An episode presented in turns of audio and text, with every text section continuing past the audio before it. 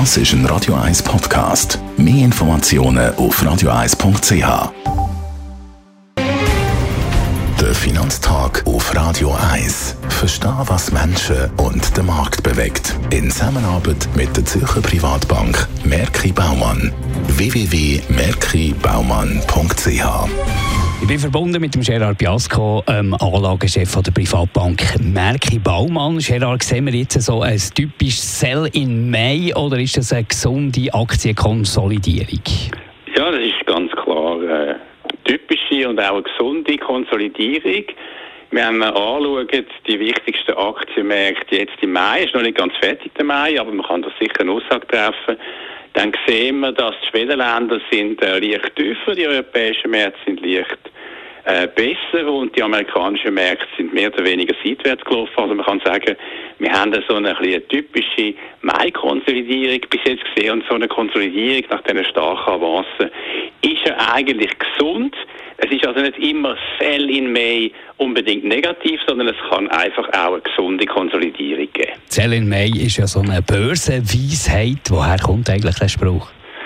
Ja, ist interessant. Das ist wirklich schon sehr alt. Es stammt aus dem Anfang vom 20. Jahrhundert. Damals sind die sozialen Oberschichten in London und auch in New York, die sind, wenn es warm geworden ist, in den warmen Monaten sind die dann aus der heißen Innenstadt eher ans Meer gegangen, an die Küstenregion und haben sich natürlich dann weniger können und auch wählen um die Investitionen kümmern und von dort haben sie gewisse Gewinne mitgenommen und dann, wenn sie zurückgekommen sind, wenn die heißen Monate vorbeigegangen sind, dann ist natürlich die Aufmerksamkeit wieder stärker geworden. Das heißt, im September nach dem August hat man dann wieder mehr sich um die Aktienanlagen können kümmern. Wie sieht eigentlich die Mai-Saisonalität historisch aus?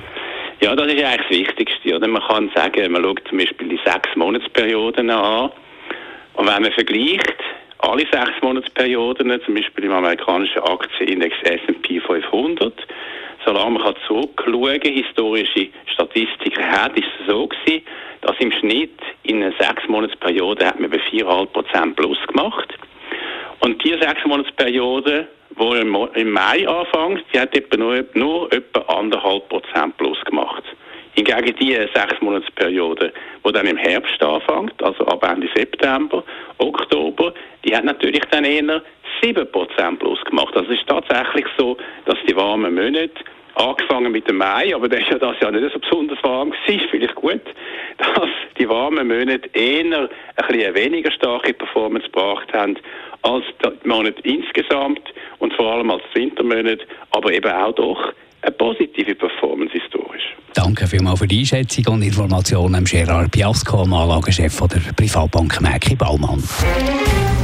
Der Finanztag gibt es auch als Podcast auf radioeis.ch. Präsentiert von der Zürcher Privatbank Merki Baumann. www.merkibaumann.ch Das ist ein Radio 1 Podcast. Mehr Informationen auf radioeis.ch.